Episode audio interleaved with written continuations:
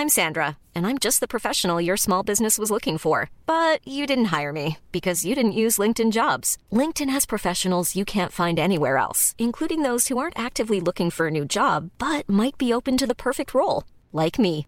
In a given month, over 70% of LinkedIn users don't visit other leading job sites. So if you're not looking on LinkedIn, you'll miss out on great candidates like Sandra. Start hiring professionals like a professional. Post your free job on linkedin.com/people today.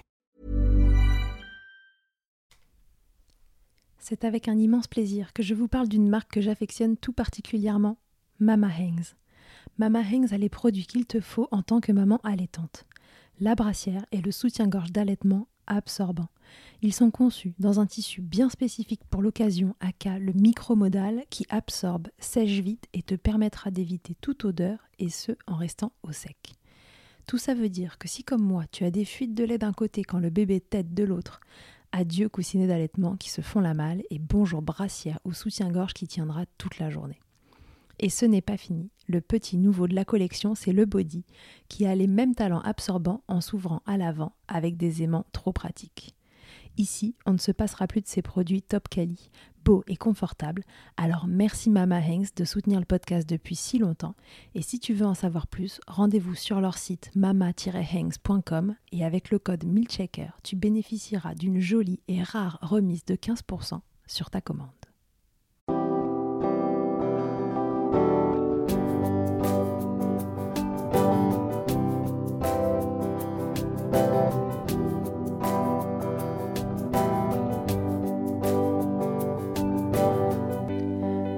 Et bienvenue dans Milchecker, le podcast qui agite les idées reçues sur l'allaitement. Je suis Charlotte Bergerot-Palisco, je suis la maman d'un petit garçon de 3 ans que j'ai allaité durant un an et je suis la créatrice de ce podcast. Dans la vie, je suis ostéopathe et spécialisée en périnatalité. Je m'occupe des femmes en général, de leur désir de grossesse à leur postpartum, des bébés et des enfants. J'accompagne spécifiquement certaines problématiques d'allaitement en libérant les bébés des tensions qui les empêchent de téter correctement, permettant un allaitement serein pour la mère et l'enfant. Au fil des consultations, je me suis rendu compte que le principal frein à l'allaitement, c'était le manque d'informations, de partage d'expériences et de vécu dans une société où l'allaitement n'est pas une norme. Je vous propose donc d'interroger avec moi des mères et des pères sur leurs expériences, mais aussi de vous informer auprès de professionnels spécialisés en allaitement. Mon objectif est simple, vous informer, vous donner des clés pour faire des choix en conscience, banaliser l'allaitement sous toutes ses formes, vous le rendre plus accessible, plus facile, et alimenter ce fameux village dont on a tant besoin pour élever un enfant. J'espère que vous êtes en forme car aujourd'hui c'est double, que dis-je triple dose de milkshaker. J'ai le plaisir d'accueillir sur le podcast Fatim Zara qui est maman de triplé qu'elle a décidé d'allaiter. Vouloir allaiter un enfant, cela peut avoir son lot de péripéties, mais quand vous décidez d'en allaiter trois, vous augmentez nettement le niveau de difficulté. Mais Fatim Zara ne s'est pas démontée. Malgré des démarrages franchement compliqués, elle a tenu le cap et allaite ses trois amours depuis sept mois. Ce que Fatim Zara va vous transmettre, c'est un beau message, plein de nuances sur son allaitement. Elle le voulait, plus que tout, elle s'en est emparée, enivrée, s'y est perdue, et est revenue sur ses pas pour trouver l'équilibre entre son envie profonde et la réalité de la vie avec des triplés et l'organisation que cela impose. Je vous laisse découvrir son témoignage que j'ai adoré recueillir. Un petit coucou en passant à Carole Hervé qui nous a mis en contact et permet ainsi à cette belle histoire de nourrir Milkshaker. Je vous souhaite une belle écoute. Bonjour Fatim Zara, bienvenue dans Milkshaker. Bonjour Charlotte, merci beaucoup. Je suis ravie d'être avec vous. Ouais, bah, moi aussi, je suis ravie euh, de te recevoir aujourd'hui. Comme je te disais à l'instant, ça fait longtemps que je cherche à recueillir le témoignage euh, d'un allaitement autour d'une grossesse multiple. Et donc, euh, via la magie des réseaux sociaux, quelqu'un a entendu parler de ton histoire, a commenté un post dans lequel on parlait de toi en disant j'ai envie d'entendre ça chez Milkshaker. Et bim bam badaboum, nous voilà en train d'enregistrer cet épisode. Alors, Fatim Zara, ma première question, c'est déjà, dis-nous, qui tu es, qu'est-ce que tu fais dans la vie, et donc combien as-tu d'enfants? Je m'appelle Fatim Zara, qui est un seul prénom. Euh, j'ai 35 ans cette année. Je travaille dans le milieu de la confiserie et du chocolat. Je travaille pour une grosse boîte américaine dont je tairai le nom, mais qui fait des chocolats de billes, de barres, euh, à la coco, euh, qui fait du riz aussi, des choses comme ça. Et donc je m'occupe de leur pub, je m'occupe de leurs médias. Ok, donc tu manges du chocolat toute la journée? je mangeais du chocolat beaucoup et là j'ai pris beaucoup de poids en retravaillant chez eux. Mais non, là, là je me calme parce qu'au bout d'un moment le sucre n'en peut plus. Et oui, travailler dans le chocolat, c'est assez magique. C'est assez magique parce que bah, ce sont des marques emblématiques que, que je tairai, mais voilà, des, des, des, barres de chocolat à la cacahuète, euh, biscuits caramel, les petites billes qu'on mange au cinéma, mmh. euh, mmh. voilà toutes ces choses-là. Ça va, je crois qu'on voit tous. voilà, et donc je m'occupe de leur, euh, de leur pub, comme je te disais. Et sinon, bah, j'ai eu euh, trois petits bouts de chou, trois garçons, fin février de cette année. Euh, trois garçons, donc qui s'appellent respectivement Nour, Haroun et Taha. Ok, très bien. Et donc ils sont tous nés en même temps, c'était une grossesse de triplé. Ouais. Est-ce que tu t'étais dit, quand tu étais enceinte, ou même avant, que tu allais allaiter tes enfants? Est-ce que pour toi c'était une évidence, ou est-ce que c'est quelque chose qui s'est imposé à toi euh? C'est une très bonne question. Euh, comment te dire? Le cheminement de ma pensée ou de ma réflexion était que l'allaitement pour moi était quelque chose de phare euh, pendant les années dans lesquelles j'ai grandi, les années 80, on va dire. C'était assez naturel. Et puis après, je me suis pas du tout posé de questions parce que parce que voilà, la vie, euh, la vie faisant, chemin faisant. Et puis, je commençais à être entourée de personnes qui, qui disaient un peu dans leur process de, de, nourriture des enfants, euh, biberon, biberon, biberon, etc. Donc, je ne me suis jamais vraiment posé la question. Pour, la faire court, euh, oui, j'ai toujours voulu allaiter mes enfants, mais c'était pas forcément quelque chose qui me tenait énormément à cœur parce que je commençais à être entourée de plus en plus de personnes qui ne le faisaient pas forcément. Donc la question de ce, enfin, je m'étais jamais vraiment penchée dessus. Et pour euh, répondre encore de manière plus précise à ta question, euh, quand j'ai appris ma grossesse multiple, je m'étais préparée à tout. J'ai tout, tout, tout préparé, sauf l'allaitement. D'accord. Sauf parce que tu t'étais dit que ça allait être compliqué? Parce que non, parce que j'avais des questions qui, à mes yeux, étaient beaucoup plus importantes. Mhm. Euh, la principale étant que je sois juste et égale dans mon amour, dans mon temps et dans mon attention avec mes enfants. Parce que quand on apprend une grossesse multiple, ben moi, c'était la première chose à laquelle j'ai pensé. Je me suis dit, est-ce que j'allais être égale? Est-ce qu'ils allaient ressentir le même niveau et le même volume d'amour? Est-ce qu'ils allaient bénéficier du même temps Ils allaient ressentir le même attachement? Voilà, c'est ça qui me tenait énormément car j'avais très, très, très peur qu'ils ressentent un manque quelque part. Et donc, si tu veux, et puis l'organisation et toute la logistique, parce que voilà, moi j'habite à Paris, euh, il y a forcément un manque d'espace dans les appartements parisiens. Je pense que tout le monde peut, peut imaginer ce que c'est. Et c'était plus euh, aussi l'urgence logistique euh, et l'organisation, comment on va disposer la chambre, euh, enfin les matelas, comment on va gérer le quotidien, voilà, qui s'annonçait forcément herculéen. Et, et l'allaitement, si tu veux, venait plutôt en troisième partie parce que ça pouvait me paraître comme une évidence, mais c'était pas le sujet le plus chaud pour moi parce que par, rapport aux deux points que je viens d'évoquer. Donc le premier, le premier qui était encore une fois mon attachement, qu'ils le ressentent et qu'ils ne ressentent aucun manque, et puis le day-to-day, comme on dit, le, quotidien avec eux. Ok, mais alors comment s'est passée cette grossesse? Parce qu'une grossesse euh, de triplé comme ça, c'est une grossesse qui est un peu considérée comme un risque. Euh, comment ça s'est passé pour toi? Est-ce que tu as réussi à, les amener euh, au terme que tu avais imaginé Comment ça s'est déroulé? Alors, euh, juste, j'ouvre une petite parenthèse parce que peut-être que ça peut bénéficier certaines de vos auditrices qui pourraient éventuellement attendre des multiples. Nous, on a eu euh, un parcours, euh, on va dire, assez naturel. La grossesse multiple, on l'a apprise de manière soudaine, complètement inopinée. nous sommes allés chez la gynéco qui nous dit félicitations, vous avez des jumeaux. Là, on était hyper heureux parce que bon, j'avais fait une fausse couche l'année précédente. On était quand même triste parce que ça ne fonctionnait pas. Et donc là, elle nous annonce des jumeaux, on était hyper contents. Et là, elle passe quelques minutes et elle nous dit oh, C'est quoi ce bordel? Elle utilise ce mot-là. Oh. Elle voit un troisième truc, une troisième poche. Elle devient blême. Il y en a un troisième, elle nous fait. Et là, on devient blanc. Moi, j'éclate de rire tellement j'étais nerveuse, j'y croyais pas. Mon mari qui était avec moi était blanc comme neige et il ne pipait plus mot. Et même la gynéco était vraiment, vraiment, vraiment en panique. Donc, quand on voit déjà un médecin en panique, on se sent encore moins rassuré. Ouais, ouais, c'est comme l'hôtesse dans l'avion qui panique euh, plutôt que de te Exactement. Jus, quoi. Exactement. Donc, elle nous dit, elle, elle, récupère un petit peu ses esprits. Et là, elle nous dit, bon, bon, les deux, euh, il y en a deux qui ont déjà une activité cardiaque qui font la même taille. Le troisième est tellement petit et tellement peu décelable. On se revoit de toute manière dans deux semaines. La nature est très bien faite 90% des cas, il partira tout seul, il mourra. Ok. Donc on part, on sort du cabinet avec ce, ce tsunami en tête et on se dit bon ben on va passer deux semaines peut-être à, penser à autre chose et de toute manière on saura tout euh, dans les deux semaines à venir. On repart deux semaines chez elle, on refait l'écho et le troisième a récupéré les autres en termes de taille, il faisait exactement la même taille que ses autres frères avec une activité cardiaque. J'étais déjà à huit semaines. donc, il était bien installé, il était là. Et là elle nous dit bon ben limite les cocos, je vous aime bien, mais je c'est plus moi qui peux m'en occuper. il faut sérieusement envisager la réduction embryonnaire. Parce que comme tu le disais un petit peu il n'y a pas si longtemps, euh, c'est une grossesse à risque.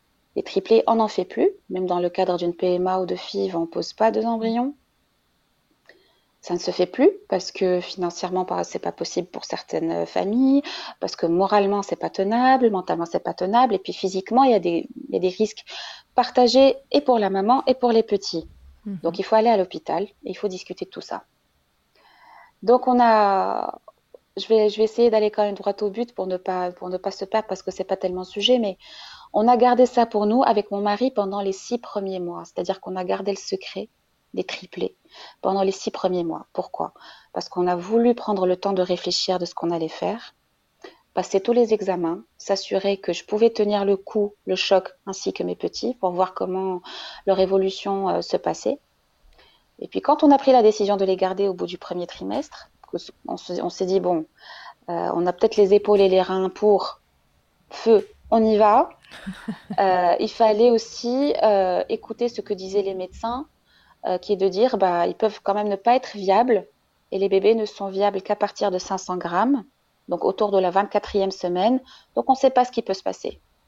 Donc on a vécu quand même le deuxième trimestre en serrant les dents et en serrant les fesses parce qu'on ne savait pas ce qui allait se passer. Donc on a gardé cette nouvelle pour nous pendant six mois. Non mais attends, tu as gardé la nouvelle de la grossesse ou de la grossesse multiple?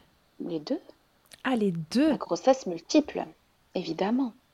Parce que moi, si tu veux, donc moi je suis d'origine marocaine, je ne l'ai pas précisé, ma famille est à l'étranger, et puis c'était en plein confinement hard, ah, d'accord. il n'y avait pas la façon de se voir. Donc, on était tous en télétravail à la maison. On ne recevait personne. Donc, bon, il n'y avait pas lieu que ça se voyait non plus, quoi. Ok, d'accord. Donc, on a vécu avec ce grand secret-là jusqu'à six mois. Six mois. Et pendant ces six mois-là, donc quand tu as une grossesse multiple, bah, tu vas faire des checks tous les 15 jours à l'hôpital. Mhm. Donc, tu fais des échos qui durent deux heures. C'est comme si tu allais à une séance de cinéma avec ton popcorn, tu vois. Prends deux heures parce que c'est une demi-heure par tête. Et, euh, et donc tout se passait très très très bien. Moi, je, je, me portais comme un charme. Les bébés grossissaient euh, à vue d'œil et bougeaient. Ils avaient de l'espace parce que moi, les miens ne sont pas des, des trisigotes. Chacun avait sa petite piscine, comme je dis. Chacun avait son petit tiroir. Euh, chacun avait son, son placenta, etc. On les appelait A, B et C. Et ils grossissaient très bien. Et à 24 semaines, ils faisaient déjà plus d'un kilo. Donc on était on était hyper soulagés. À partir de ce moment-là, on a commencé à l'annoncer euh, à nos proches. Donc euh, voilà, j'espère avoir répondu à ta question pour te dire que la grossesse s'est très bien passée. Euh, je suis allée jusqu'au bout, jusqu'à 35 plus 4. Waouh Donc aux portes des 8 mois. Ah ouais. Et ils sont nés à des poids plutôt respectables, 2 kg 2 kg 3 et 2 kg 100. Ouais, pas grand-chose à envier à un bébé euh, à 40 semaines, euh, finalement. Euh. Oh, voilà. ok, génial. Donc, ils arrivent. L'accouchement se passe bien, ça va? Très bien. Bah, la voix basse était sérieusement envisagée, vu que tout allait bien, tout se présentait bien. Seul petit... Pourquoi on l'a pas fait? Parce que celui qui était plus proche du col était un peu plus léger que celui qui était plus gros. Donc forcément, il fallait passer par la césarienne pour ouvrir la voie euh, à celui qui était plus gros et qui allait sortir en deuxième. Donc césarienne au top, péridurale au top. On était 15 en salle de travail parce que quand tu attends des multiples, bah, tu as trois sages-femmes, trois pédiatres, trois gynécos, trois anesthésistes. Euh, donc euh, ouais non c'était cool c'était fait dans la bonne humeur et puis j'étais dans un super hôpital donc s'il y a des mamans de multiples qui nous écoutent sachez qu'elles sont entre de très bonnes mains dans ces cas-là et qu'il n'y a pas lieu de s'inquiéter tout se passe bien Ok, donc du coup, ils arrivent tous les trois, césarienne. Et là, bah, se pose la question de comment ces chouchous vont être nourris. C'est ça. Est-ce que c'est toujours une mmh. évidence du coup de les allaiter? Complètement, sauf que, comme je t'ai dit, j'avais tout préparé sauf ça. Et ce qui s'est passé, il y a autre chose aussi à laquelle je n'avais peut-être pas préparé, c'est que, je vois mes bébés câblés. Parce qu'on m'a tellement dit que mes bébés se portaient bien, que j'avais fait une grossesse de rêve, que c'était quelque chose qu'ils avaient rarement vu à l'hôpital, que pour moi c'était une évidence, qu'on allait faire du pot à pot, qu'on allait suivre mon, comment on appelle ça Dis-moi, le, le, le, la petite wishlist qu'on fait. Euh, Ton projet de naissance. Quand on attend. Merci beaucoup. Parce que voilà, j'avais fait un projet de naissance dans tout ça, je voulais faire du pot à pot, je voulais avoir une mise au sein, enfin comme une grossesse euh, classique avec un singleton. Sauf que mes, mes bébés avaient fait une petite détresse respiratoire. Euh, et que moi surtout, bah, c'est autant j'avais passé une grossesse de rêve, autant après j'ai eu de grosses complications. Donc pour la faire courte, je n'ai pas pu les voir pendant 48 heures. Ouh, c'est long ça. Parce que j'étais complètement dans les vapes, parce qu'au fait on m'avait décelé des symptômes de prééclampsie et que eux, il fallait qu'ils soient câblés, monitorés et euh, et j'ai pas pu les voir ni les toucher pendant 48 heures. Et donc, ça, ça a été extrêmement, extrêmement difficile. Et c'est là où, j'ai commencé à ressentir la vague de la panique de l'allaitement qui allait me, qui allait me filer entre les doigts. Dès que j'avais pris un petit peu conscience, j'étais montée les voir et j'avais demandé un tirelet direct. Donc j'avais demandé le, le, double pompage électrique. Je ne sais pas si on a le droit de citer la marque. Si, mais... si, vas-y. Voilà, mais dès la symphonie. Euh, j'étais dans un hôpital qui n'était pas très pro-allaitement. -hmm. Donc il ne m'avait pas beaucoup encouragé à le faire. Il me disait mais comment vous allez faire avec des triplés? C'est juste pas possible quoi. Enfin, Pourquoi vous c'est mort, là-dedans? C'est mort. Et puis là, euh, ils sont alimentés par la sonde. Reprenez vos esprits, reposez-vous. D'un côté, ils n'avaient pas tort, mais de l'autre, enfin, je, ça faisait partie de mon projet de naissance. Ouais, et toi, euh, t'y tenais, t'aurais aimé à ce moment-là qu'on t'encourage. Hmm. beaucoup, mais il n'y avait pas forcément un grand soutien là-dessus. Donc, je prends mon tirelet et je commence à tirer, tirer, sachant que j'avais encore une tension à 19. Euh, j'avais encore énormément de protéines dans les urines. J'étais pas dans un état génial et rien ne sortait. Rien ne sortait, rien ne sortait. Tu t'étais renseigné au sujet de l'allaitement avant Tu avais pris quelques infos justement pour demander ce tirelet et te dire oh là, mais il faut que je mette en place ce truc-là, etc.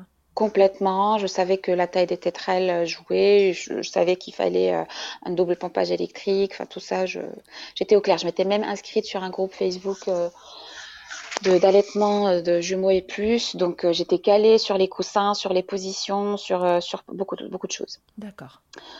Euh, L'hôpital décide de nous renvoyer gentiment de l'hôpital parce qu'ils ont considéré que nos bébés se portaient bien. Donc, on nous a gentiment transférés dans une autre maternité à Paris. Euh, et donc, c'est dans cette nouvelle maternité qu'on va y passer un mois. Et c'est là où le parcours de l'allaitement commence vraiment. Parce que là, j'atterris dans une maternité qui est, qui est pro-allaitement. Euh, donc ça, c'est hyper cool. Mhm. Il y a beaucoup plus de moyens. Donc, ils avaient des tirelets euh, partout, des Médela Symphonie euh, partout. Donc, au top. Ouais. Sauf que rien ne sortait chez moi. Mais je, mettais quand même mes bébés au sein. Je descends, à chaque fois qu'ils étaient réveillés, je descendais les voir en néonatologie et je les mettais au sein. Sauf qu'à l'hôpital, comme tout le monde sait, surtout pour des prématurés et pour des multiples, euh, bah, il y a la, comment dire, la pesée. La pesée avant la tétée et après la tétée. Et moi, ce qui m'a achevé, c'était ça.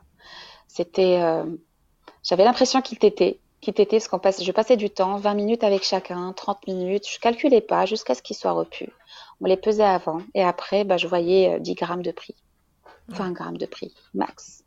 Et c'était tout le temps ça. Et je descendais 8 fois par jour, pour ne pas dire 10, sachant qu'à côté, j'avais mes monitos de, de tension et je tirais après. Donc, vous pouvez, tu, tu peux imaginer le volume de tété. Je faisais que ça, que ça, que ça, que ça. Et ça ne prenait pas. Ça Pendant combien pas. de temps il se passe rien? C'est-à-dire que tu tires, tu leur proposes au sein et euh, ça n'avance pas. Je tirais des, des, des quantités ridicules. Je tirais maximum 30. Et, euh, et à la tétée, pareil, ils prenaient 10, 5, 20. Et au bout d'un moment, les puricultrices m'ont dit euh, ça sert à rien, vous n'y arriverez jamais. Vous n'y arriverez jamais. Oubliez, on va mettre un biberon. Et puis, il faut mettre les tétines parce qu'ils ont un énorme besoin de succion, parce que moi, ça, ça faisait aussi partie de mon projet de naissance. Pas de tétines, pas de biberon, euh, on fait la cup ou le dalle, etc. Non, non, non, mais c'est trop compliqué. euh. Donc, euh, voilà, j'étais dans un état de, de, de grande euh, faiblesse et de grande vulnérabilité. Et surtout, je voyais que mes petits ne prenaient pas de poids parce qu'il y a encore cette injonction de prise de poids dans tous les hôpitaux et surtout en néonat. Bien sûr. Donc je ne pouvais que dire oui. Euh, qu'il surtout, faut pas oublier aussi. Surtout sur des petits Ouais. poids comme ça. Pardon, exactement, Hmm. exactement. J'avais pas le choix. J'avais pas le choix. Et puis je me souviens d'une péricultrice qui me disait des choses un petit peu limites, un peu méchantes, qui, me- qui me descendait, qui me disait mais ça sert à rien, vous n'arriverez pas, euh, vous n'avez rien qui sort. Enfin, c'était limite euh, condescendant. Aïe, aïe, aïe. Ouais. Donc, euh, donc je prends sur moi et je me dis, écoute, tu rentreras à la maison et tu auras tout le loisir et toute la liberté de mener ta barque comme tu veux. Ouais, donc tu t'es dit objectif, on rentre à la maison. Ouais. Et je, déjà que je, que je me requinque, parce que moi aussi j'étais encore sous traitement, euh, ma tension était encore super élevée, j'étais dans un état de fatigue énorme parce que, parce que ma tension n'arrivait pas à se mettre, je ne me nourrissais pas bien et, et j'avais, il me tenait tellement à cœur l'allaitement, j'avais l'impression que j'allais les perdre, que je faisais quelque chose de, de pas bien, de ne pas les allaiter et j'en dormais plus, je, m'en nourrissais plus, c'est devenu vital pour moi, mais rien ne sortait pour autant, c'était devenu un cercle vicieux. Ouais, parce que est-ce que tu penses que ton état à ce moment-là de santé, de, de fragilité et morale, finalement, influait sur euh, ta production de lait et, et l'expulsion de ton lait? Complètement. Complètement. Parce que eux, forcément, ils sont nés avec ce, le réflexe de succion. Ils t'étaient bien parce qu'il y avait une consultante euh, en lactation, enfin du moins des sages-femmes qui étaient, euh, qui s'y connaissaient en allaitement, qui, m'avaient bien confirmé qu'ils étaient bien positionnés, qu'ils avaient la bonne, euh, la bonne succion, tout ça. Et pour autant, euh, Ça Bref. sortait pas. ça prenait, ça sortait pas, ça sortait pas, et je me suis sentie impuissante, je me suis sentie nulle, je me suis sentie pas mère, je, je me détestais, je me haïssais, je, je je me disais, je suis pas capable, je les ai portés, je suis pas capable de les nourrir, c'était un de mes cauchemars.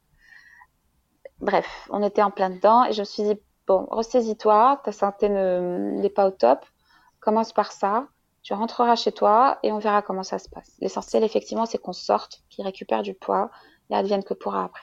À ce moment-là, tu prends conscience de, de l'importance que ça a pour toi, euh, plus que ce que tu avais imaginé encore? C'était devenu une obsession. Je ne parlais que de ça. Euh, c'était devenu douloureux à tel point que j'en pleurais dans les bras de sages-femmes, euh, hommes et femmes euh, que je croisais. J'étais devenue connue dans tout le service de la folle, entre guillemets, qui voulait absolument allaiter ses triplés. Oh. Même la chef de service de la pédiatrie venait me voir et me fait Madame, il faut un peu se calmer, là, c'est bon, hein. ils se portent bien, ils sont nourris, euh, ça va, c'est pas grave. Mais c'est devenu une lubie. Pour toi, c'était grave. Ouais. Parce que, bon, j'ouvre une toute petite parenthèse, mais pendant ma grossesse, j'avais rêvé que je donnais le sein et que rien ne sortait. Ah. Et que le bébé, comme s'il dépérissait entre mes bras. Oh. Donc ce cauchemar-là est resté en tête et c'est comme s'il se matérialisait. Euh, Enfin bref, voilà, je, je ferme cette parenthèse-là, mais donc c'est devenu très très douloureux pour moi, c'est quelque chose que je portais beaucoup. On rentre à la maison, un mois, euh, après un mois à la- en néonate, et là je, mets tout en place, à savoir que je tire, je tire, je tire, je tire, et il y a des choses qui commencent à sortir, que je donne, euh, que je complète au biberon, parce que finalement on était parti sur un allaitement mixte. Qui est que je, tire et je donne le sein. Donc quand il fallait nourrir les bébés, je mettais au sein, je, je prenais A par exemple, que je mettais au sein, il restait, le, il restait 20 minutes parce qu'il Mm. faut quand même à la maison qu'on rythme un petit peu les choses. Avec trois, nous, nous étions un petit peu obligés.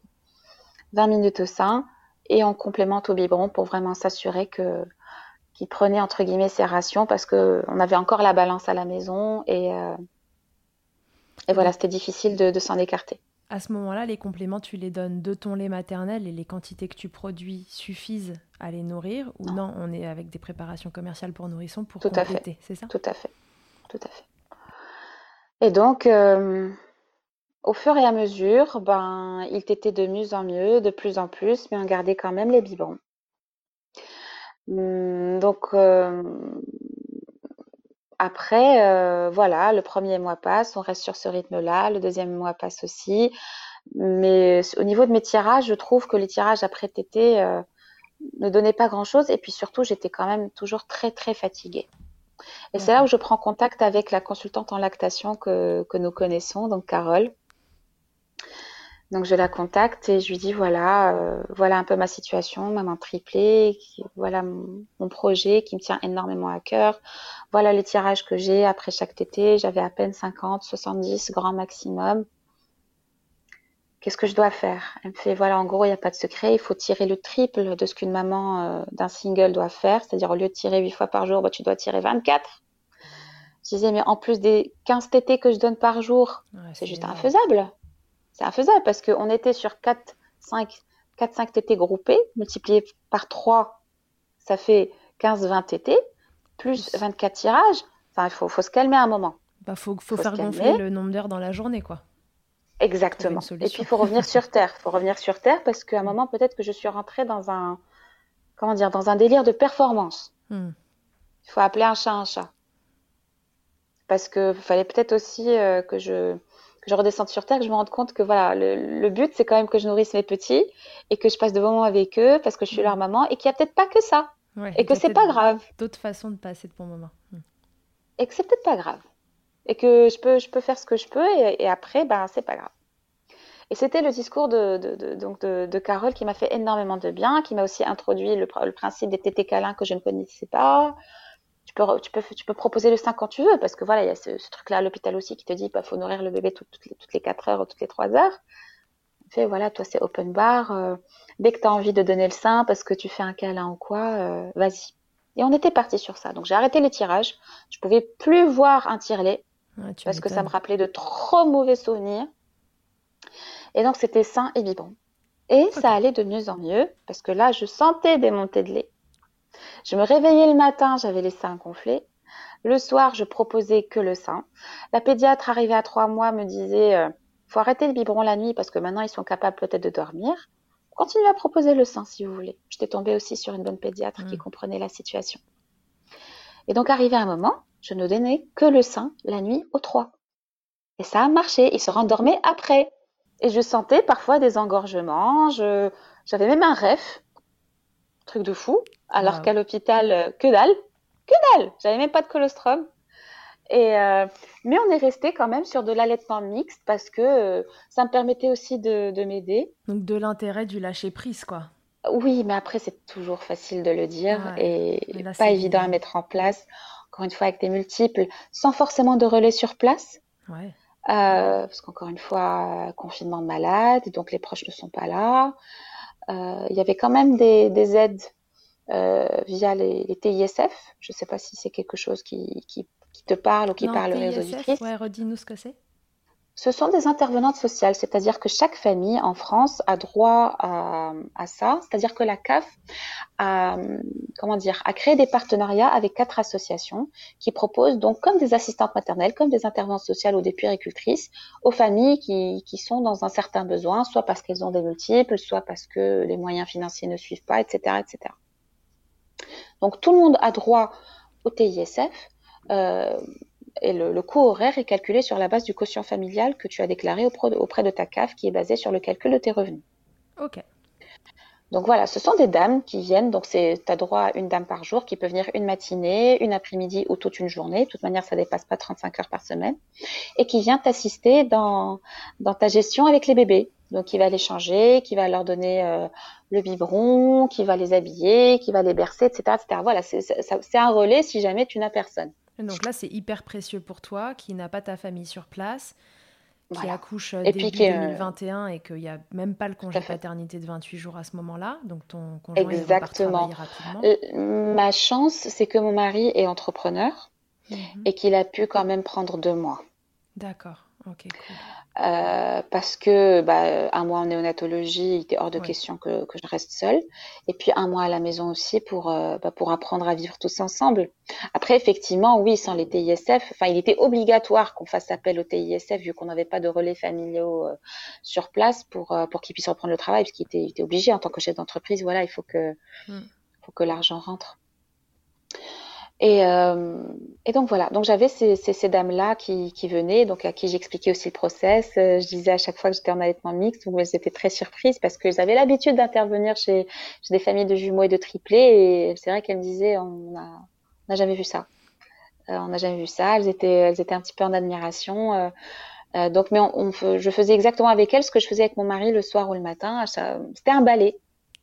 Arrivé l'heure du repas, j'en prenais un en sein voilà, il restait autant qu'il voulait, qu'il voulait ou qu'il fallait. Puis je le reprenais, je le ramenais au salon à la TISF, à cette dame-là, et je prenais B. le, balai recommençait. T'étais encore. Elle redonnait le biberon, le petit complément, qu'il le prenne ou pas, qu'il le finisse ou pas, pas de souci. Et c'est pareil. Et c'était ainsi, ainsi, jusqu'à, euh, pas jusqu'à, il y a, jusqu'à six mois et demi. Ok, et alors tu dis à un moment, en fait, tu es passé sur de l'allaitement exclusif. Ils n'ont plus besoin que de Le soir. Le la soir. nuit. D'accord. La nuit, la nuit, exactement. On était sur du pur exclusif parce que parce qu'il y avait aussi l'idée qu'ils commencent à apprendre à faire leur nuit et que qu'ils n'aient pas besoin de biberon entre guillemets pour s'endormir. Donc je me suis dit euh, feu, on va miser sur ça. Et donc je ne donnais que le sein la nuit. Ok au milieu de toutes ces histoires de, démarrage compliqué, de il n'y a pas de lait qui arrive, etc., et du stress que ça t'a généré, euh, tu disais tout à l'heure que tes bébés t'étaient bien, tu n'avais pas de douleur du tout, il n'y avait pas de, ça qui, qui est venu se surajouter comme problème. Hiring for your small business? If you're not looking for professionals on LinkedIn, you're looking in the wrong place. That's like looking for your car keys in a fish tank. LinkedIn helps you hire professionals you can't find anywhere else, even those who aren't actively searching for a new job but might be open to the perfect role. In a given month, over 70% of LinkedIn users don't even visit other leading job sites. So start looking in the right place. With LinkedIn, you can hire professionals like a professional. Post your free job on linkedin.com slash people today. Et Mama Hanks ne s'arrête pas là. Si tu as envie, une fois la tétée finie, de garder ton bébé tout contre toi en ayant les mains libres, laisse-moi te parler de leur porte-bébé Carry Pack. Je suis une fervente adepte des écharpes de portage, mais l'ostéopathe que je suis sait que leur mise en place peut parfois vous freiner, vous ou votre moitié. Mais aussi ô combien le portage peut être indispensable pour certains bébés. Chez Mama Hanks, pas de compromis. Le porte-bébé Carry Pack est en fait un vêtement confortable que tu enfiles comme un t-shirt et dans lequel ton bébé va pouvoir venir se lever tout en respectant sa position physiologique, l'enroulement de sa colonne, l'écartement de ses hanches, ainsi que le dégagement de ses voies respiratoires, grâce à des systèmes de serrage des pans de tissu. Ce tissu, justement, il est tout doux. En coton bio, certifié GOTS, le tout est dessiné à Biarritz et fabriqué au Portugal. Tu pourras l'utiliser de la naissance jusqu'aux 10 kg de ton bébé, de quoi t'assurer un certain nombre de câlins collés serrés. Ici, on n'a utilisé que ça pour bébé numéro 2. Pour toutes les infos, tutoriels et découvrir leur gamme de vêtements de portage, ça se passe toujours sur le site mama-hangs.com et tout pareil, avec le code MILCHECKER, tu bénéficieras d'une remise exceptionnelle de 15%. Si, si, parce que c'était aussi là où, euh, Carole m'a énormément aidée, c'est que j'ai commencé à sentir, euh, enfin ça me faisait mal. J'ai commencé à avoir des douleurs et puis après les tétés, je remarquais que la forme de mon téton était très bizarre très bizarre. Elle était un peu, enfin, comme un couteau. Ouais. Un peu Elle gardait pas sa tête exactement. Mais voilà, c'était pas un téton rond normal qui sortait. C'était, mhm. euh, ça avait limite une forme triangulaire et je voyais que ça, que, enfin, j'entendais que mon bébé faisait comme un claquement de langue. que mhm. mes bébés, les trois d'ailleurs, provoquaient, enfin, faisaient un claquement de langue. Et puis j'avais, je commençais à, à, à souffrir. Et donc c'est là aussi Carole m'a aidée. Elle m'a dit, bon, regarde un petit peu ce que dit ton pédiatre, euh, ce que dit ton pédiatre. Peut-être qu'il y a une histoire de frein, on ne sait jamais. Et ça, je m'étais énormément renseignée sur ça. D'accord. Énormément. Donc, euh, je, je fais ramener une kiné à la maison qui s'occupait de moi. Je lui ai demandé de regarder le, la bouche des bébés. Elle confirme qu'il y a un frein mais je ne voulais pas m'arrêter au, diagnostic ou du moins au feedback de la kiné, donc je voulais celui du pédiatre. Mhm. On va chez le pédiatre pour une visite qui me confirme que c'est un frein restrictif très important. Ah, donc chez les trois bébés. Chez les trois. Carole aussi, j'ai l'occasion de la voir et euh, elle rencontre mes bébés. Elle regarde euh, les freins, elle me confirme qu'ils sont massifs. Ok. Ils sont hyper courts. Il n'y a aucun doute, quoi. Aucun, aucun, aucun, aucun. Donc, euh, donc j'étais rassurée par euh, le fait qu'il y ait trois diagnostics quand même, surtout celui du pédiatre euh, qui, qui me disait oui c'est rare quand même des freins comme ça et puis chez les trois, donc vous pouvez les enlever sans problème. Ok. Mais à la maternité par contre on t'avait dit qu'il t'était très bien. Étrange. Qui t'était bien et j'ai quand même insisté sur cette question de frein. J'avais demandé à l'une des pédiatres à la maternité de vérifier. Elle m'a dit oui il y a des freins mais ne faites rien. D'accord. Sauf qu'après être rentrée chez moi, c'est là où je me suis rendu compte que les tétées étaient douloureuses. Hmm. Et c'est ce qui pourrait aussi expliquer le fait qu'il prenait pas beaucoup de poids à la maternité. Oui, bien sûr. Après coup. Oui, après coup, ça explique aussi éventuellement les démarrages compliqués. Exactement, tout à fait. Donc voilà, fort de, de, de, ces, de ces diagnostics, ben, on, va, on va faire subir les, une fréno aux, trois. Chez, chez, un dentiste euh, pédiatrique. Et s'en suivent quelques séances de, avec euh, un chiro mhm. pour un petit peu détendre, euh, ces, ces zones-là. Ok, très bien. Et donc après ça, tu n'as plus de douleur, les bébés mangent bien Aucune. Aucune. Plus de douleur. Euh, on était toujours sur de l'allaitement mixte, mais euh, la prise de poids était, était fulgurante. Enfin, euh, on donnait des compléments qui, étaient quand même moindres. Hein. On était toujours sur du 90 passé un long moment, alors que arrivé à un certain âge, je crois que les bébés pouvaient passer à du 120, 150. Mm. Moi, j'ai tenu pendant très longtemps avec des, des biberons à 90 et il prenait très très bien de poids, donc ça veut dire que l'allaitement était bien installé. Oui, c'est que la lactation suivait son cours et qu'elle s'était bien installée, ouais, tout à fait. Tout à fait. Mm, mm. Ok, et donc du coup, tout ça a duré jusqu'à leurs six mois, c'est ça? Jusqu'à leurs six mois, jusqu'à leur, euh, leur entrée à la crèche, qui, qui s'est faite il y a, il y a deux, trois semaines. Là, ils ont sept mois. Hein. Donc, euh, donc, je continue à donner le sein la nuit. Mhm. Euh, pareil, quand il se réveille, je propose toujours le sein. Là, j'ai repris le tirage parce que je n'ai pas forcément envie d'arrêter. Mhm. Euh, pour maintenir une lactation, pour euh, si jamais, je sais pas, il y a une crise, que je puisse offrir le sein, ou comme je disais, le, la nuit, parce qu'il est hors de question qu'on aille faire un biberon s'il faut calmer ou quoi que ce soit, parce qu'ils font toujours pas leur nuit. Donc je continue à, à allaiter quelque part, dans une moindre mesure. Pourquoi? Parce que, ben, comme, comme on se le disait en off, les préparer le matin, leur donner à manger pour aller les déposer à la crèche à 9 heures. Je ne peux pas me permettre le balai que je me permettais avant parce qu'il n'y avait pas ces, contraintes-là. Donc, on est obligé de, de, rythmer les choses et, qu'elles se fassent dans une proportion de temps euh, euh, correcte parce que mon mhm. mari aussi doit, doit repartir au travail. Donc, je ne peux pas me permettre de donner la tétée aux trois. Euh, et le soir, c'est pareil parce que je suis, bah, bah, c'est pareil parce qu'ils rentrent, ils sont complètement fatigués, ils ont faim et j'ai pas envie de les faire attendre plus. Ok. Ouais, donc, l'allaitement, c'est le confort en plus. Exactement, je le garde. Je le garde pour moi parce que j'ai adoré allaiter et que si ça tenait qu'à moi, je continuerai tant que je peux. D'ailleurs, euh, je n'ai eu mon retour de couche qu'hier. Ok. Euh, mais, mais non, moi, je je ne suis pas encore prête à arrêter. Je continuerai à proposer le sein jusqu'à ce que je sais pas, peut-être jusqu'à leur un an, parce que si tu veux, moi, euh, à la maternité, en sortant, je me disais, si je tiens six semaines, ça serait du miracle. Mhm. Parce que le peu de témoignages que j'avais recueillis de, de mamans de, de triplés, elles avaient réussi un allaitement de, de trois semaines, et une avait réussi six semaines. Je me disais, waouh, si j'arrive à tenir six semaines, ce serait ouf. Et tu as tenu six mois. Ouais, et ça continue encore un petit peu ça encore. Continue. Ouais. C'est hyper beau. Et alors, Là, tu tires ton lait la journée de façon à maintenir ta lactation euh, à un niveau correct, c'est ça? C'est ça. Hum, dans le sens où maintenant, j'essaie de leur donner euh, un biberon de mon lait chaque jour. Ok. Donc le soir, chacun prend, enfin, chacun prend 240 de mon lait. D'accord, ouais, le lait que tu tires la journée permet de faire les biberons euh, quand il arrive le soir. C'est ça. Ok. Le papa dans tout ça, quelle place il a eu dans cet allaitement?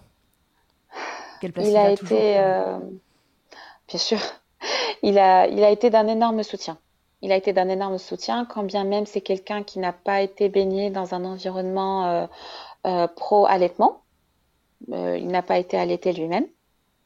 donc c'est pas quelque chose qui, lui tenait à cœur ou, qui avait des teints sur lui d'une manière ou d'une autre. Mhm. Mais je lui en avais parlé pendant ma grossesse et je, je, il a bien vu que c'était quelque chose qui me tenait à cœur et puis je lui avais parlé du pot à pot, etc. Euh. Et donc je lui dis, s'il te plaît, s'il y a une chose sur laquelle tu ne lâcheras pas, s'il te plaît, à la maternité, ne lâche pas, ne lâche pas, ne lâche pas, c'est le sein. S'il te plaît, j'y tiens, ne lâche pas. Il m'a dit, ok, je promis, euh, je lâche pas. Et comment il a vécu cette période alors où toi, tu étais devenu complètement focus là-dessus et que là-dessus et tu vivais pour allaiter tes bébés?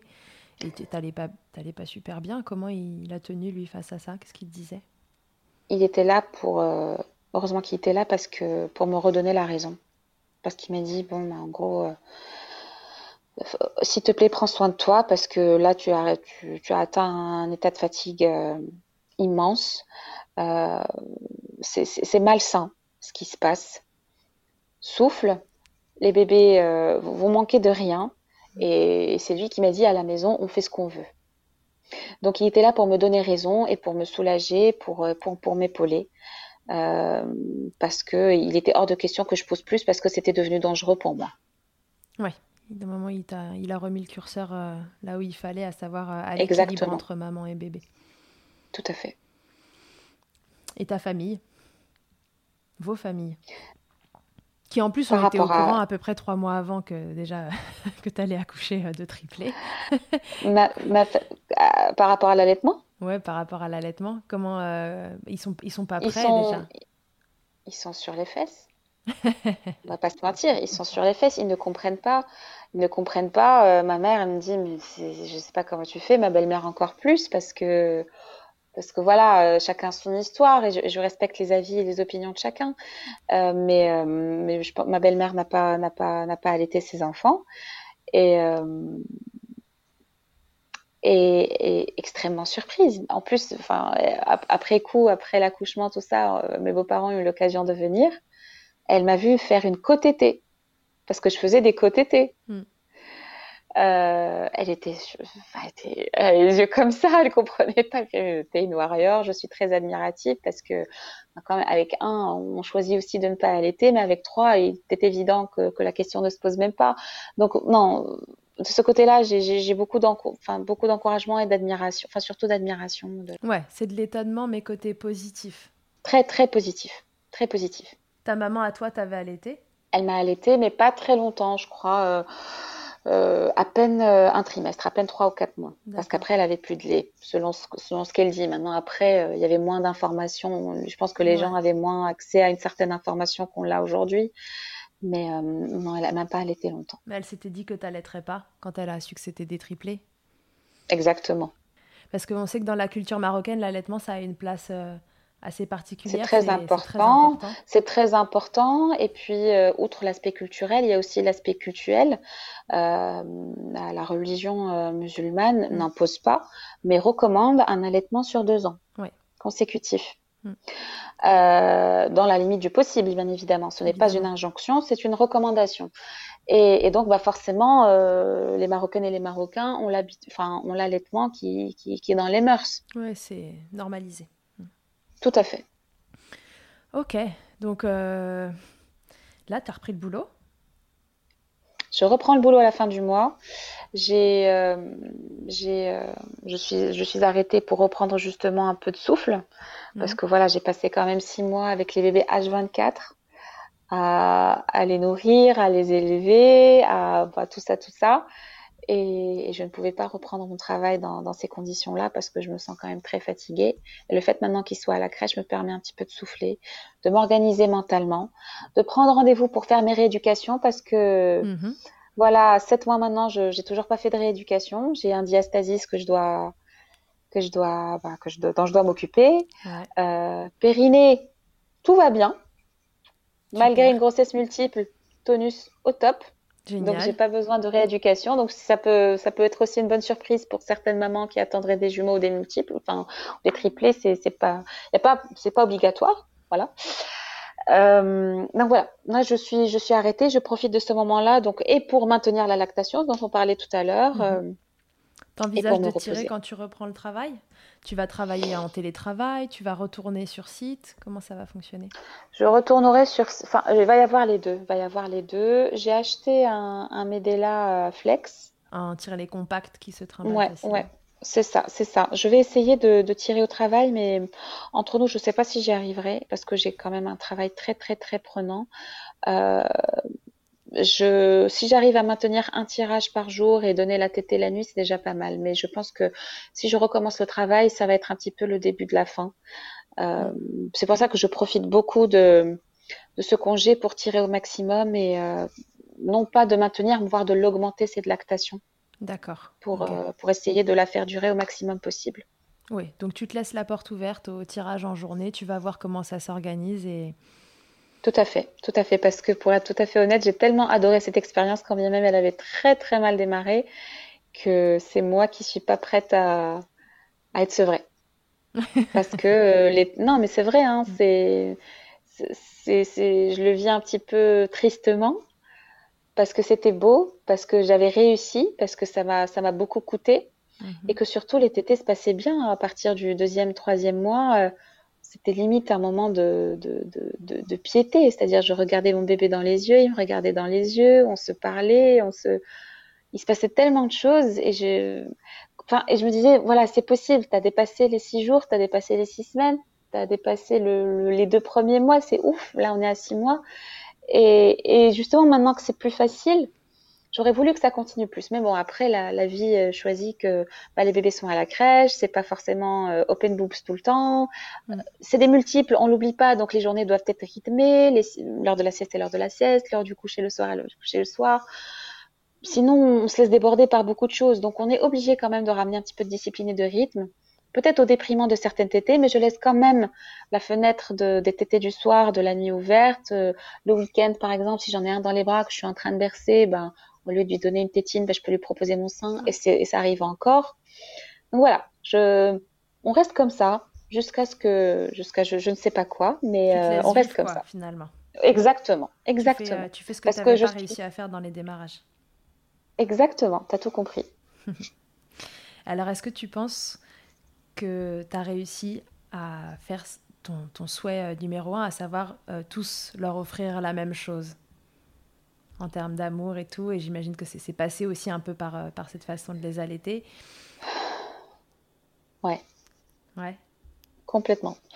Complètement. Complètement, complètement. Et, et j'ai eu très peur de ça parce que même au niveau des tétés, j'avais le troisième C qui, qui, très vite se retirait du sein, n'aimait pas. Je crois que c'était dû à, à, une confusion ou parce que il n'avait pas un grand pouvoir de succion comme ses frères. C'est lui euh, qui a nécessité plus de séances chez le chiro, par exemple, parce que c'est lui qui avait le frein le plus court. Euh, donc très vite, son sein, le, le, sein n'était pas son truc. Et, et j'avais une inquiétude vis-à-vis -vis de lui, mais on se rattrapait très bien le soir. Et puis c'est lui euh, à qui j'ai commencé à donner les plus gros biberons de mon lait. Pour rattraper justement le fait que c'est exactement, vu que ces deux frères étaient très bien et ne manifestaient aucune gêne ou aucun énervement euh, euh, au sein, lui à quatre mois, quatre mois et demi, il commençait déjà à faire une espèce de, de grève. Et donc pour compenser ça, c'est là où j'ai commencé les tirages et je commençais à lui donner de mon lait tout en gardant encore une fois le sein le, la nuit. Ok. Cette expérience d'allaitement, Fatim Zara, quel, euh, quel, impact elle a dans ta vie, euh, dans ta vie personnelle? Est-ce que tu dirais que ça, ça change quelque chose? Euh, Qu'est-ce que ça t'apporte? Rien du tout. Ça m'a apporté beaucoup de bonheur. Ça m'a apporté le, la conviction que, que rien n'est impossible. Okay. Que, voilà, que rien n'est impossible, que je l'ai fait et que pour être membre d'un groupe Facebook d'allaitement jumeaux et plus, je crois que qu'il y avait une, une, seule maman de triplé qui avait réussi euh, six mois et, j'avais vu ça, je me dis, mais c'est inhumain. Comment elle a pu faire? C'est inhumain. Et on y est. C'est possible, c'est clairement possible. Euh, mais, mais ce que je veux dire et ce que je veux partager aussi, c'est peut-être euh, garder quand même une certaine raison mhm. et, et, y aller très progressivement. Moi, je suis rentrée dans un engrenage de performance parce que c'est aussi le, le, revers de la médaille des groupes euh, mhm. et des communautés, tout ça c'est, moi j'ai tiré tant, je, je, en 15, en 15 minutes je tire à 350 ml, j'ai les seins tout le temps engorgés, euh, j'ai des fuites de lait, moi j'avais rien de tout ça. Mmh ouais, ça moi j'ai allaité mon bébé deux ans, deux ans et demi, trois ans. Voilà, moi je ne vivais que à travers ces témoignages-là. Quand j'arrivais pas le soir ou à la maternité, je passais la nuit à lire les témoignages de, ces mamans-là euh, euh, qui disaient voilà, j'ai allaité trois ans, j'ai allaité quatre ans, j'ai les seins tout le temps pleins, je sais pas comment faire. Euh, on lui disait surtout ne tire pas, alors que moi je passais mes jours et mes nuits à tirer jusqu'à 24 fois par jour. J'étais devenue obsédée. Et donc c'est ça le revers de la médaille, c'est que j'étais rentrée dans un culte de la performance et s'il y a quelque chose à regretter, ça serait ça et j'aurais dû plus garder raison et savourer un petit peu plus et me dire c'est pas grave, il faut y aller en progressif, c'est pas grave. Il aurait fallu que je me fasse un peu plus confiance. Mm. Euh, mais voilà, je suis aussi d'un naturel euh, nerveux mm-hmm. et, euh, et, voilà, c'est pas très étonnant de ma part. mais en tout cas, ça m'a apporté euh, Beaucoup, beaucoup de bonheur, vraiment, parce que j'ai savouré chaque seconde et chaque minute de chaque tété, même la nuit, quand on se réveille et qu'on a la tête dans les fesses. Eh ben, j'avais les yeux grands ouverts et je savourais chaque moment euh, où je donnais le sein euh, au bébé qui n'allait pas bien ou qui le réclamait d'une façon ou d'une autre. Voilà. Donc, euh, alors si tu devais donner un conseil aux mamans qui nous écoutent et qui seront peut-être seront ou sont dans ta situation, à savoir une grossesse multiple, c'est quoi ton meilleur conseil? C'est ça, c'est de, c'est d'essayer de, de se faire confiance et de pas trop regarder ce qui se passe autour non plus? Ouais, c'est que j'ai appris vers le tard qu'il y a des femmes qui, qui donnent le sein, qui ont allaité très longtemps et qui, au tirage par exemple, ne sont pas aussi performantes, entre guillemets, mais si je déteste ce terme-là, mais je n'en vois pas un autre, que, que les tétés normales, naturelles. voilà, tu, tu, tu, ne tires pas de la même façon qu'un va via un Medela ou peu importe que qu'un bébé le fait. Donc c'est pas la même stipulation. Donc ça, par exemple, je ne le savais pas. C'est pas parce que tu tires 30 ml que ton bébé va va va, va téter 30 ml. Ça se trouve, il tète beaucoup plus. Mhm. Ça, il y a ça aussi euh, que, j'aurais voulu savoir avant, euh, qui m'aurait épargné beaucoup de choses. Mais euh, mais voilà, c'est de se faire confiance et de prendre soin de soi, surtout parce qu'il faut pas oublier qu'on a porté des des bébés et que, même si dans mon cas la grossesse s'est bien passée, mais il y a quand même toujours une inquiétude et une chape de plomb énorme, ce que je te disais un petit peu en introduction, on ne sait pas s'ils sont viables ou pas, etc. Donc il faut aussi se remettre de tout ça. Et, et c'est pas grave s'il n'y a pas d'allaitement au début, ben, ben il y aura, après. Du moment que, que tu proposes le sein tout le temps, tout le temps, tout le temps au bébé, et c'est là où le concept de tété câlin m'a énormément plu et qui m'avait été proposé par Carole parce que moi justement je ne voyais le sein que comme un élément euh, nutritif, comme un moyen nutritif. Alors c'est bien évidemment au-delà de tout ça, mais après je, voilà je l'ai mhm. appris sur le tas. C'est ce qui m'a permis aussi de la euh, que la lactation se mette en place avec l'ocytocine tout ça. Donc donc il y, a ces deux conseils là. Prendre soin de soi, c'est hyper important. Ne pas rentrer dans un culte de performance parce que j'étais en plein dedans, ça m'a obsédé, ça m'a gâché mon allaitement parce que je, ne voyais que ça et je, limite je m'occupais plus de, de, mes bébés. Enfin, je, je voulais même pas les changer. J'étais là que pour donner le sein. Ouais. ça, ça n'a plus, ça n'a plus aucun sens au bout d'un moment. Ça n'avait plus aucun sens. Ouais, tu t'étais perdu dans les méandres de, de l'allaitement et voilà, tu leur dirais, euh, oubliez pas de garder le cap et le cap c'est, c'est vos bébés. Vous avez des bébés en bonne santé, prenez-en soin, aimez-les, embrassez-les et arrivez chez vous, là vous faites ce que vous voulez et, petit à petit, encore une fois petit à petit. Et voilà, les tétés, euh, c'est open bar quand vous voulez, c'est pas toutes les quatre heures et, et ça arrive quoi. Si moi j'y suis arrivée, tu vois, tout le monde peut le faire. Il n'y a, aucune raison. Voilà. Alors, Fatim Zara, l'interview Fast Milk avant de se quitter, c'est une interview où je te pose des petites questions et tu me réponds un peu, voilà, ce qui te vient euh, spontanément. Alors, qu'est-ce que mhm. c'est ta tétée la plus insolite? Ma tétée la plus insolite, j'étais toute seule euh, à la maison et j'avais pas de coussin d'allaitement. La TISF était sortie faire une course pour moi et j'avais deux bébés qui pleuraient, qui avaient très très très très faim. Euh, et donc là, je fais un peu comme, euh, comme euh, je sais pas, un, un, gros chat ou un tigre qui prendrait ses bébés par le cou et qui les mettrait euh, au sein. J'ai fait ça je les ai pris un petit peu comme, enfin parce que parce qu'il fallait que je les manipule, ouais. parce qu'il y en avait un troisième à côté aussi. Donc il fallait voir un petit peu les prendre, un peu comme une tigresse ou une chatte qui mettait ses bébés au sein. Donc j'ai réussi à faire une côte juste avec mes mains, sans coussin d'allaitement, sans, sans, sans, nul coussin d'ailleurs. Et ils ont été comme ça pendant pendant 20 minutes, une demi-heure. Quand la TISF est rentrée, elle était ébahie comme ça. Elle m'a dit est-ce que je peux prendre une photo? Parce que j'ai jamais vu ça de ma vie. Moi, si je devais en garder une, ça serait celle-là. Tu t'es senti Donc, quoi, il y a, y a, un instinct, ouais, il y a un instinct animal qui est là, qui revient, qui est très fort. Et à ce moment-là, tu réfléchis même pas si tu fais mal au bébé ou pas. Tu dis juste, il, réclame, il a faim. Je suis toute seule. Il y a trois bébés qui pleurent. Il faut que je commence à faire quelque chose. Donc là, je l'ai pris un petit peu par son pyjama, là, par le cou, par le dos, et, euh, et je l'ai mis au sein, et sans aucun problème. Nickel. Le truc le plus glamour qu'il t'ait été donné de vivre durant ton allaitement. Ça peut être ironique ou non.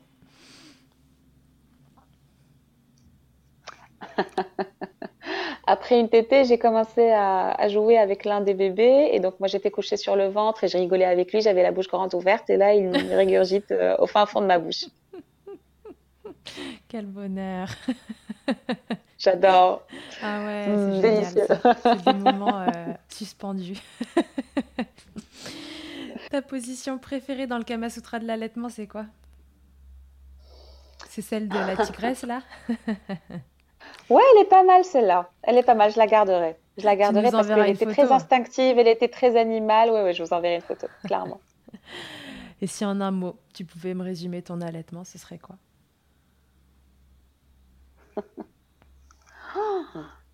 Ah, Il faut pas réfléchir. Est-ce que je te propose trois mots parce que c'est des triplés? Allez. Si tu sais pas choisir, je te propose trois mots puisque c'est une grossesse multiple un allaitement multiple. Je dirais, je dirais euh, exceptionnel, hmm. exceptionnel, euh, libérateur. Et euh, troisième mot, ouais, et bonheur. Ok, donc A exceptionnel, B libérateur et C bonheur. Et bonheur. Voilà. Ok. Merci beaucoup de nous avoir livré ton témoignage. J'étais vraiment ravie euh, d'entendre ton histoire. C'est une belle histoire qui démarre pas sous les meilleurs auspices, mais, mais qui finalement, euh, euh, voilà, enfin, tu es encore en train d'allaiter sept mois après des triplés. Waouh Ouais, et, et, et c'est génial, et il faut être hyper fier, et, et, toutes les mamans doivent être fières de ce qu'elles font, et tout ce qu'elles peuvent donner. Voilà, on est quand même dans une... Voilà, si je peux finir avec ça, on est dans une société qui nous charge énormément, hmm. partout, partout, partout. Et euh, je veux juste pas qu'on cède au dogme, quel qu'il soit. Mhm. Euh, parce que j'ai beaucoup cédé au dogme. Euh, et ça a empiété aussi sur mon allaitement. Je reviens encore à ce culte de performance-là. Moi, il m'a fait beaucoup de mal. Et peut-être que d'autres femmes risquent, de tomber dans cet écueil-là. Mais voilà, toujours apporter de la nuance. Et pas nécessairement sur des grossesses multiples d'ailleurs. Exactement. Dans n'importe quel parcours qu'on entreprend, toujours de la nuance et ne pas être euh, radical ou extrémiste ou extrême. Et c'est avec, quand, on, a de la nuance que les choses s'arrangent. Voilà, s'il y a quelque chose que je dois retenir, ce serait ça. Et, on a déjà énormément de choses dans nos vies. On a une grosse charge mentale, nous, mamans. Et ça suffit. Et mm. il, faut, il faut être hyper fier de, de ce qu'on fait et, et, basta quoi. Ne pas essayer à ressembler aux autres parce qu'on est toutes uniques et on fait un boulot exceptionnel et, et voilà. Ok, bah, c'est parfait. On se quitte sur ça. Je suis ravie d'avoir entendu ton histoire. Merci encore de, de nous l'avoir partagée. Avec grand plaisir. Je suis sûre que ça va être euh, une belle histoire à écouter pour les auditeurs et les auditrices. Belle euh, continuation. Tu nous raconteras la suite euh, à un moment ou à un autre, savoir jusque quand ça a duré, mhm. dans quelles conditions, etc. Je te souhaite une bonne reprise de boulot, de manger plein de chocolat autant que, autant que tu veux. Merci beaucoup Charlotte, c'était super. Et je te dis à très, très bonne journée. Salut Fatima. Salut. Que ce soit votre première écoute ou que Milkshaker vous accompagne régulièrement, merci beaucoup d'avoir écouté cet épisode. Si vous aimez ce podcast et que vous souhaitez le soutenir, c'est très simple. Notez-le, abonnez-vous, mettez un commentaire avec 5 étoiles de préférence en fonction de votre plateforme d'écoute et surtout partagez-le sur les réseaux sociaux at Milkshaker Podcast pour le faire connaître. Pour suivre l'actualité du podcast, ça se passe sur le compte Instagram du même nom ou sur mon site internet charlotte-bergerot.fr où vous trouverez tous les épisodes. Vous pourrez désormais y faire un don si vous souhaitez soutenir Milkshaker. On se quitte encore et toujours avec Emma et son titre Blinded qu'elle a écrit et composé en collaboration avec Nemen. Je vous dis à très vite pour un nouvel épisode et d'ici là, n'oubliez pas, prenez soin de vous, milkshakez autant que vous le voudrez et bousculons ensemble les idées reçues sur l'allaitement maternel.